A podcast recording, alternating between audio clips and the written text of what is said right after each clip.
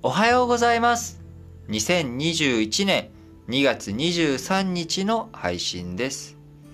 今日は日本は天皇誕生日ということで、えー祝日となっております。天皇陛下は、えー今日61歳の誕生日を迎えられました。えーそんな日本、今、え政治の世界では菅総理大臣の長男、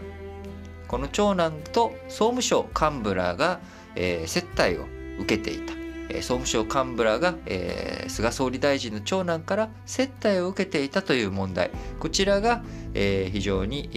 ー熱く盛り上がってきております。昨日22日、えー総務省は会食の回数が延べ39回にわたり、えー総務省側からの参加者が計13名に及ぶということを発表しました。えーこれを受けて、えー今まで、えー長男と私は別人格だということで、えーあくまでもね別のものだというふうに言っていた菅総理大臣もいやこれは非常に申し訳ないことだということで、えー謝罪をしております。合わせて、えー総務大臣の武田さんも武田総務大臣も議会において、え謝罪をしたということになります、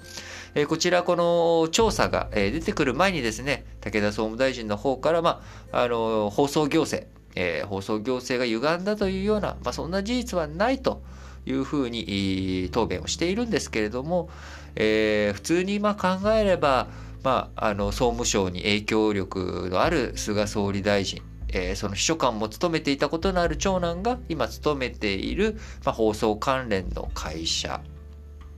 えこちらに対しての、ま、許認可とか免許、ま、これに対して何か、ま、総務省側が便宜を図ったというようなこと、ま、引き続き調査をしっかりとして、え実態の解明に